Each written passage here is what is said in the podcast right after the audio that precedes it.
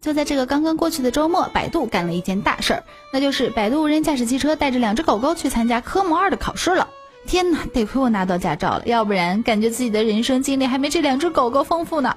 然后我们看到百度官方的微信号发布的文章中说，从现实情况来看，小吴考驾照的道路还是蛮漫长的。小吴就是百度无人车，照这个意思来看，百度无人驾驶汽车的科目二应该是没考过吧？心里莫名的平衡了一些呢。接下来我们来聊聊卫星。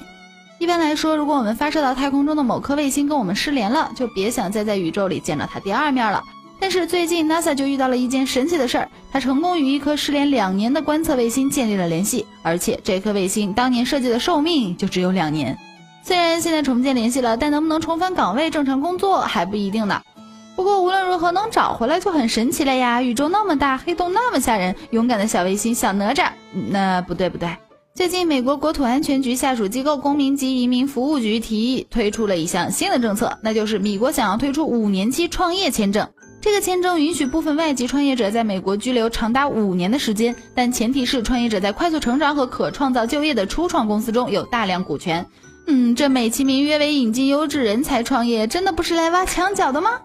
相信有不少小伙伴都在等着下个月华为 Mate 九发布。嗯，那今天要说的这个消息可能就要让你们失望了，因为通过媒体对华为消费者业务手机产品线总裁何刚的采访来看，我们得知华为下个月要发布的新产品并非来自 Mate 系列，而是一个全新的系列，主打终端市场。而大家心心念念的 Mate 九可能就还要再过两个月才会发布，不过再过两个月应该能搭载上安卓七点零了吧？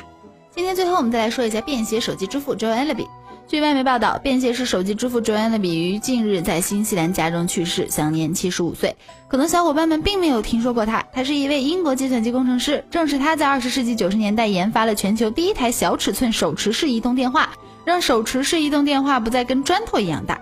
嗯，不想说什么愿天堂没有病痛这样的话了，还是希望人们能珍惜每一天的生活和你生活中的人。好了，今天的一篇晚报就是这样，欢迎大家下载凤凰 FM 手机客户端，要多多关注凤凰科技。我们明天再见。